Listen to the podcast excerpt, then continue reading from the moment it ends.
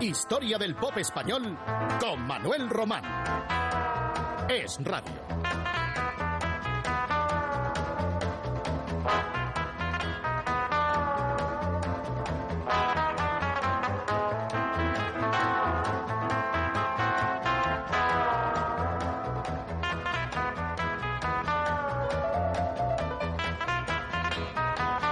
El año 1970 fue próspero para Joan Manuel Serrat. Su álbum dedicado a Antonio Machado, poeta, continuaba siendo el más vendido en toda la historia del disco en España, por delante incluso de las grabaciones de los Beatles. Fue cuando apareció su nuevo long play titulado Mi Niñez, donde entre otras hermosas baladas figuraba como un gorrión. A punto estuvo el Noy de Poblesec de alcanzar el número uno que se lo arrebataron los diablos con un rayo de sol. Serrat había vuelto triunfalmente a Barcelona después de una afortunada gira, la primera, por Hispanoamérica. Televisión Española todavía lo tenía vetado en 1970. La censura sigue viendo con lupa, entonces, todas las letras que presentaba a Serrat y que le retenían meses y meses. Como un gorrión recurre a la metáfora con una letra poética que simboliza a ese pajarillo cual muchacha que llega a la vida y va poco a poco volando por su cuenta. Cautiva la belleza que Serrat derrama con su voz tierna e intimista, como un gorrión.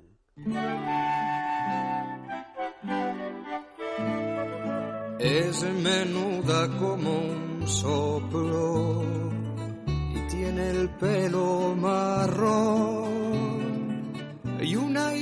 entre tierno y triste como un gorrión. Le gusta andar por las ramas, ir de balcón en balcón, sin que nadie le eche mano como un gorrión.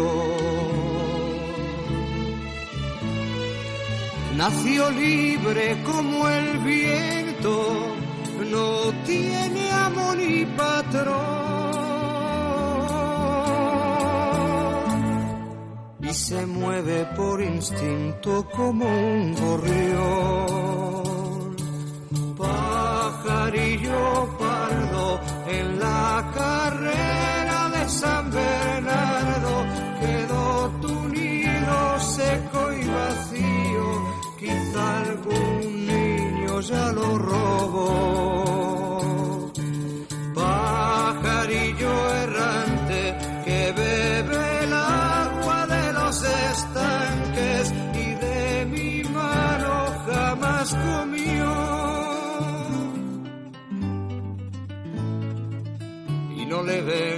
al alpiste su color ni su canción.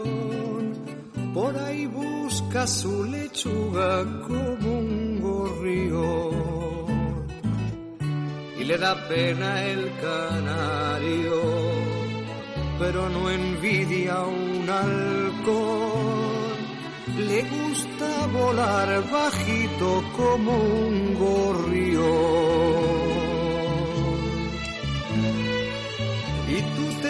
Tutearse con las nubes y dormir en el rincón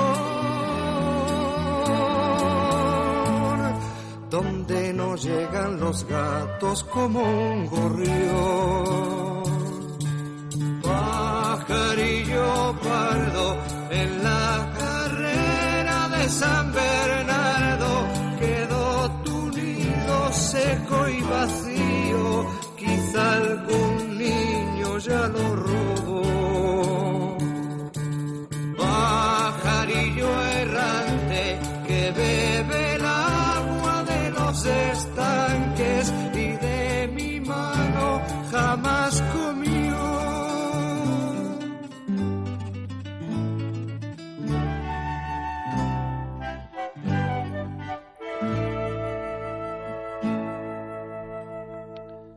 Conocí a Maritrini en un despacho de la multinacional RCA el año 1967 en el edificio que tenía RCA en la Torre de Madrid, en la calle de la Princesa. Por cierto, Maritrini, cuando empezamos a hablar, fumaba tabaco negro eh, a diestro y siniestro, no paraba de fumar. Fumaba cigarrillos franceses, Gaulois. Y en la conversación, Maritrini me contó que tenía un montón de canciones suyas, escritas, letra y música, pero que mm, su casa de discos mm, todavía no le dejaban grabar. Y Maritrini tuvo que llevar al disco sus primeras composiciones eran de Pachi Andión, de, también de, de Luis Eduardo Aute, pero no suyas. Y por mucho que insistió, pues en RCA no le dejaron. Y tres años después, cuando se libró de aquel contrato, la murciana halló en su nueva discográfica Hispavox toda la comprensión que buscaba, sobre todo en el productor Rafael Trabuchelli.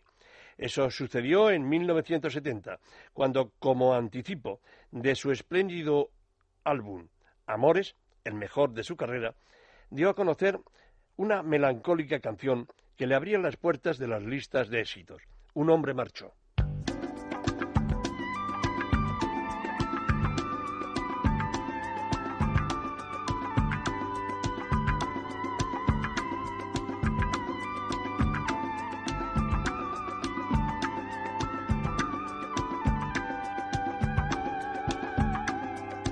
Un hombre marchó, dejó la casa, dejó la ciudad se fue dulcemente, ningún reproche, nada que ocultar. Y buscó senderos entre las montañas que van al mar, que dan al mar. Un hombre marchó, el paso cansado, triste el mirar, sin parpadear Nadie lo llamó, nadie sintió su callado adiós. Un adiós al mundo, a gentes y calles y a la gran ciudad. Solo yo la sombra envuelta en niebla, te sigo en tu caminar mirando hacia el mar, un hombre marchó sin nada que dar. Las palabras que pueda cantar o escribir no son bastantes para decir lo que allí vi. Hombre de triste figura, porque a las sombra, si yo estaba allí, quería vivir. Un hombre marchó. Fórmula Quinta mantuvo en 1970 su popularidad, si bien no logró un éxito espectacular como en anteriores temporadas, dos exactamente que llevaban actuando. Paco Pastor, su líder y vocalista, componía canciones, pero no siempre conseguía el éxito que, buscaba. Esto lo hacía porque así no tenía que depender de las que le surtían sus productores, que eran los que buscaban entre las novedades de las editoriales extranjeras. Y resulta que Paco un día le ofreció a Trabuchelli, su productor, esta canción de la que Paco era coautor, el título El final de una ilusión que pasó algo inadvertida. En cambio, eh, tuvieron mejor suerte los Fórmula Quinta con Tras de ti, que la firmaban aquellos, los muy experimentados componentes de los relámpagos, que eran José Luis Almenteros y Pablo Herrero. Tras de ti, Fórmula Quinta.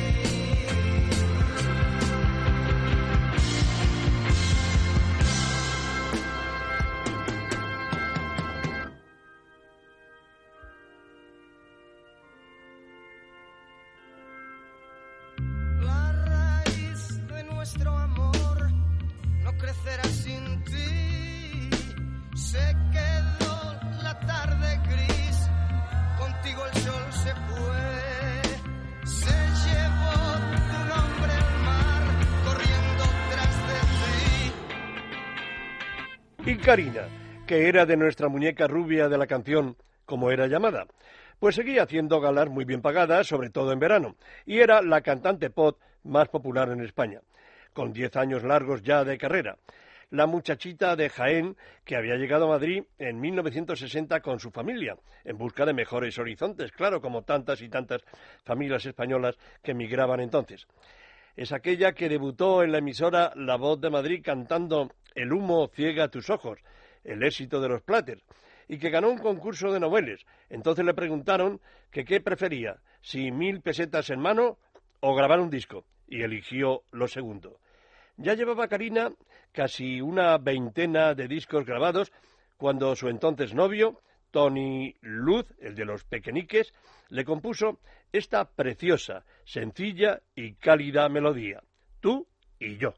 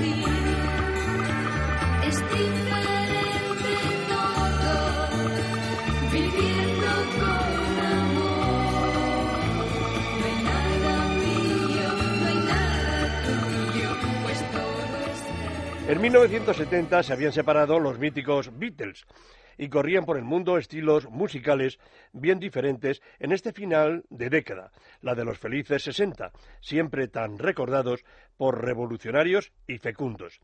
Fue el tiempo de la psicodelia y del jazz rock, de las corrientes místicas llevadas al disco, cuando desde Estados Unidos nos llegaban los estrenos de Bob Dylan, Janis Joplin, Santana, Chicago, Blues Switch and Cheers, y cuando seguían triunfando Simon and Garfunkel y los Jackson Five.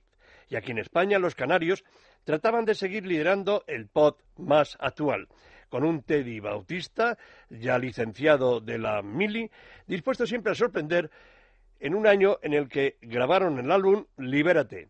Teddy siempre fue un enamorado del rhythm and blues.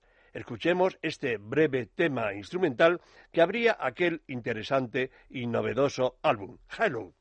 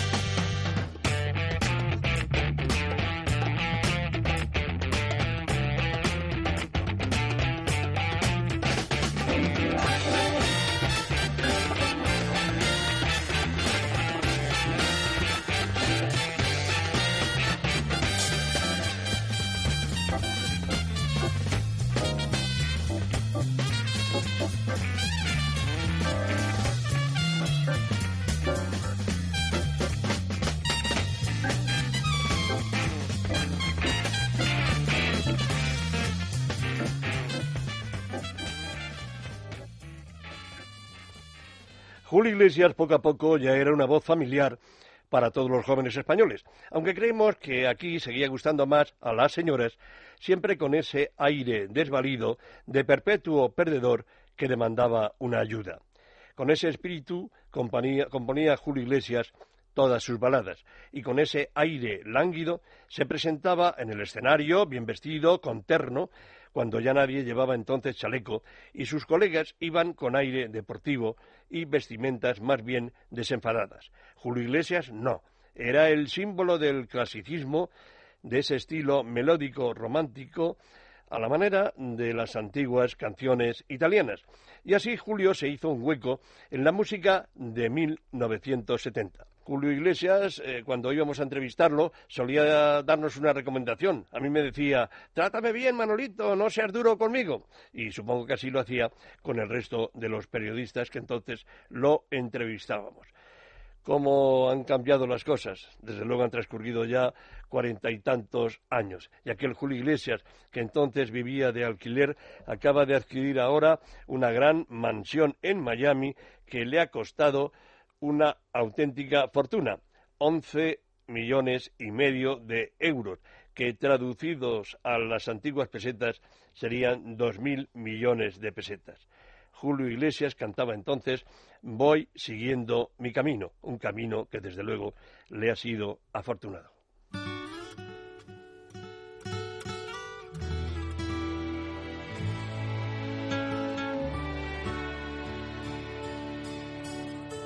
Cuando me encuentres cansado y en un camino perdido, cuando mi alma se apague, dame la mano, amigo.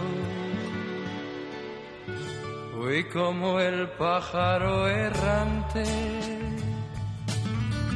que nunca encontró su nido como un perro sin amor que nunca tuvo cariño. Y siempre nacen las flores y siempre nieva en invierno. Voy siguiendo mi camino y a más que vivo, más muero. Y aunque mi rostro no tenga las huellas que deja el tiempo, y he andado mil caminos y aún viviendo estoy muerto. Nos habíamos olvidado un poco de Tony Ronald del que hace meses no les hablaba. Y lo cierto es que desde que se estableció en Barcelona y empezó a grabar discos en 1962, el holandés, de nombre Anthony Den Boer, nacido en 1941, no dejó ningún año de grabar discos. Cierto es que sería a partir de 1971 con Help cuando su popularidad se disparó en toda España. Pero él, gran trabajador, seguía siendo un excelente intérprete de pop rock. Solía cantar más en inglés, y de este 1970 que hoy estamos recordando, aunque solo grabó ese año un disco con dos temas, hemos querido recordar este Milk and Honey que Tony Ronald grabó un dulce título con una contagiosa fuerza interpretativa.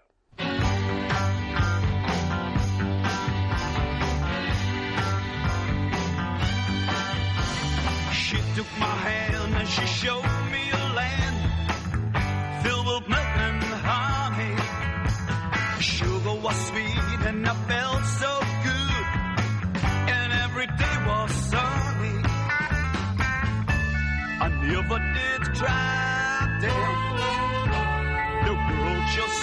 hiding back then.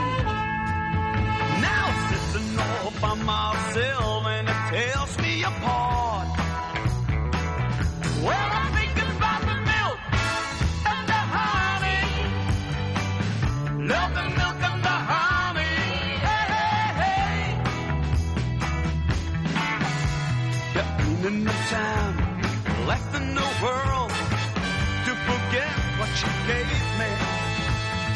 Milk and the honey, should it flow when I was kissing my baby? No reason to cry, damn. The world just out on by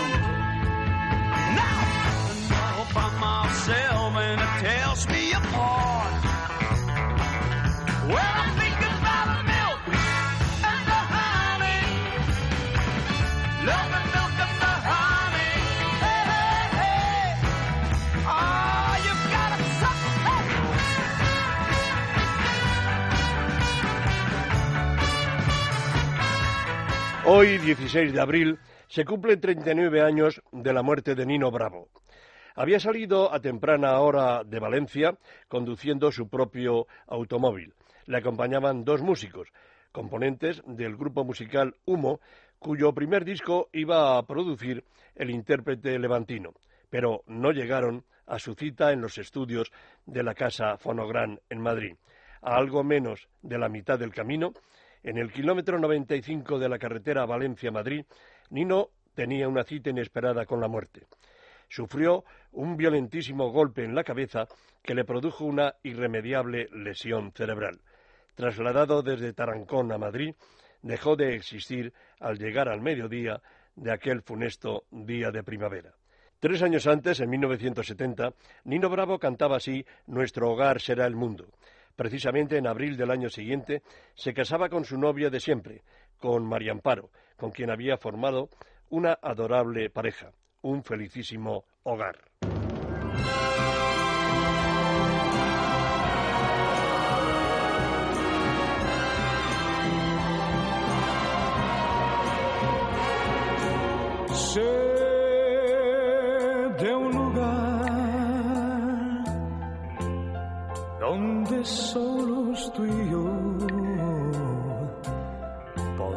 Podremos ver la luz del sol brillar.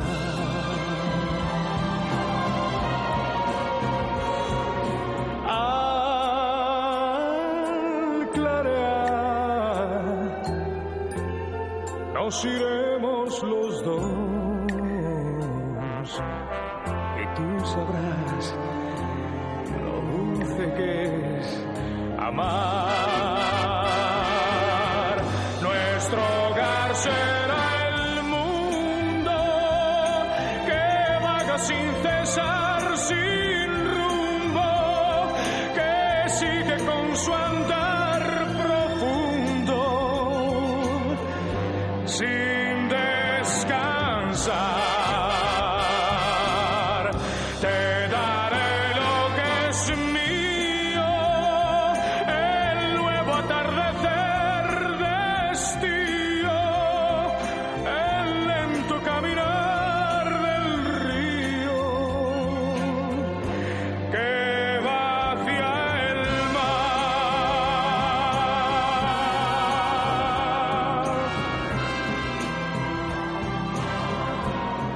Estuve en el sepelio de Nino Bravo en el cementerio municipal de Valencia.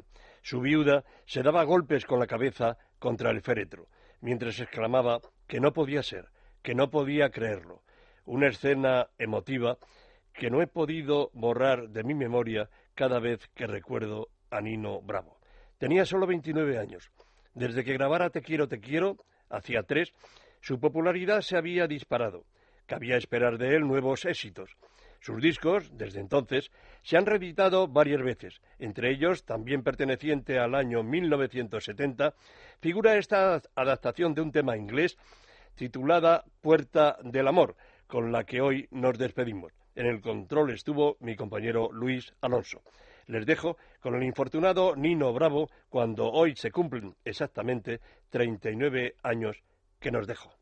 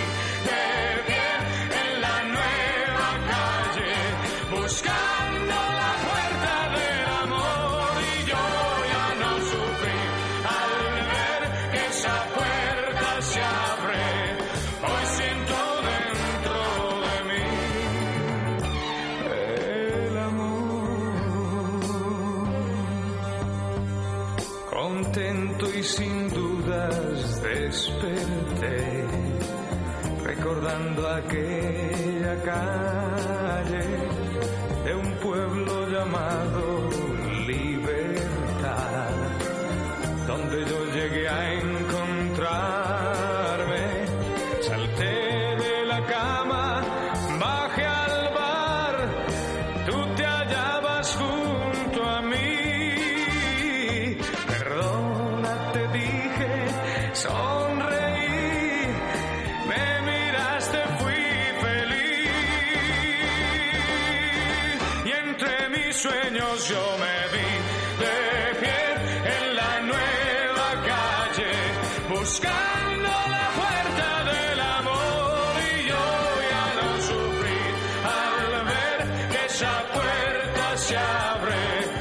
ocean.